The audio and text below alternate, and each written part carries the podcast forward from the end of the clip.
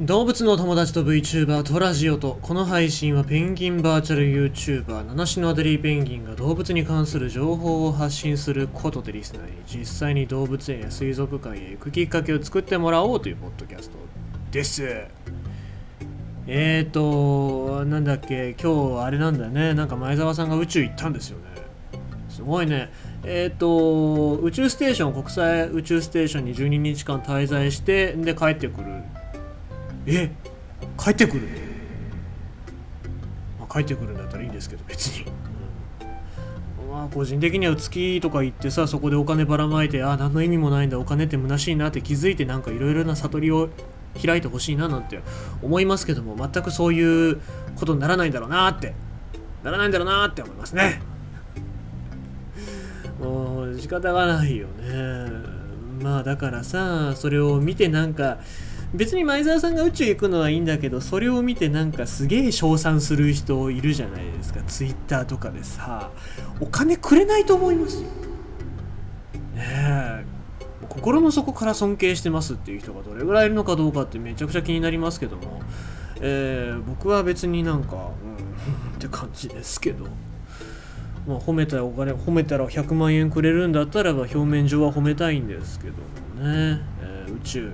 宇宙行ったんだったらいいんじゃないですか、はい、なんか全くそこまでの、興味がないから喋っちゃってよかったのかなって感じしますね。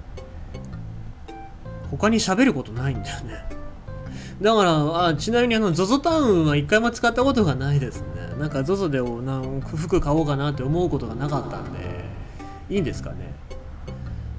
まあえー、そんな、そんな感じでございますね。もう、もういいや。今日は早速動物の話をしていきましょうか。はい、えー、今日はアライグマのお話をしたいと思います。アライグマに吸血していたマダニのコアさん。えー、これニュースになってたわけじゃないんですけども人のツイートを見て僕が感じたことを喋、えー、っていこうかなと思います、えー、株式会社 ID サービスさんというところがですねこれあのアライグマだったりそういう害獣の害虫だったり害獣の駆除だったりっていうのをやってる会社なんですけどもそこの会社の方がツイートしていた。アライグマに吸血していたマダニということでツイートがありました。でまあ吸血しているマダニっていうのは本当に、えー、まあ、大きくなるって知られてますけども大体そそもそものマダニっていうのが大体2ミリぐらいの大きさなのに対して吸血した後っていうのは、えー、まあ大体どれぐらいなんでしょうね。1.3センチか4センチぐらいの大きさになるわけですね。まあそういう、えー、マダニなんですけどもこのマダニ吸血されますとウイルスですね、えー SFTS とかっていう人と獣の共通感染ウイルスがあるわけですけどもこういうのに感染するリスクっていうのが上がるわけでございます。これに対して、えー、及川丸さんというこの方湿地帯の専門家の方でよくツイート拝見してるわけなんでございますけども、えー、この方がツイートされておりました。外来種であるアライグマが増加することのリスクの一つはこうしたマダニをえー、人家の周り人の住んでる家の周りに持ち運んでばらまく点にもある、えー、つまり SFTS などの人獣共通感染症のウイルスを持つマダニを屋根裏や床下に落としていくリスクがある。例えばイノシシやシカは増加しても屋根裏や床下には来ませんと。まあ、そういうふうにおっしゃっておりまして、えー、さらにこの ID サービスさんがですね、えー、お伝えしている内容によりますと、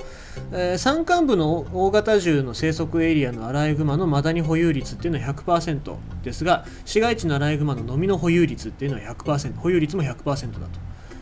いうところなんですねで夏にアライグマ駆除の数週間後に成虫になったノミが天井裏から落ちてきて下にいる人間が吸血被害に遭う事件がありましたということでアライグマ駆除の後はノミの駆除も忘れなくということでもしアライグマが屋根裏に住んじゃった場合っていうのはそういうノミの駆除だったりっていうのもしないといけないっていうそういうリスクもあるわけですね。え、また飲みのかゆみっていうのも非常に凄まじいものがありますからね。どうしようもないんですけども、え、テレビだとね、まあ、僕も動物の友達で喋ってたんですけどもアニメの影響でとかっていうことが大体大きく取り上げられますけどもやっぱりそのこういうところ SFTS を媒介することがありますよっていうことをしっかり伝えてほしいな。そういうことでアライグマの駆除だったりとかそういう、えことを考えてくれる本腰を上げて国が、え取り組んでくれないともっと大変な被害、まあ、健康被害っていうのが、え飛び交いますよっていうことをね考えてほしいですね。であの丘陵地から市街地にいる移行する環境ではアライグマがマダニの感染の役割を担っている可能性が高いということを報告した論文が昨日えー、報告されたっていうこともありますので、えー、まあ、この論文もちょっと貼っておきます。英語でございますけどもね、えー、運び屋であるっていうふうに考えられておりますので、まあ、実際実証されておりますので、まあ、だから今のうちに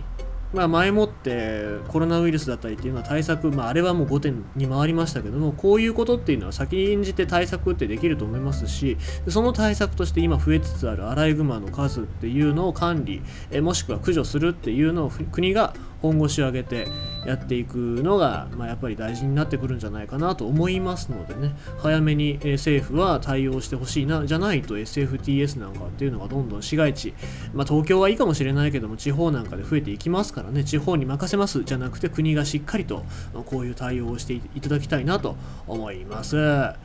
えー、ということでございまして今日のニュースはアライグマがマダニの感染源にということでございました。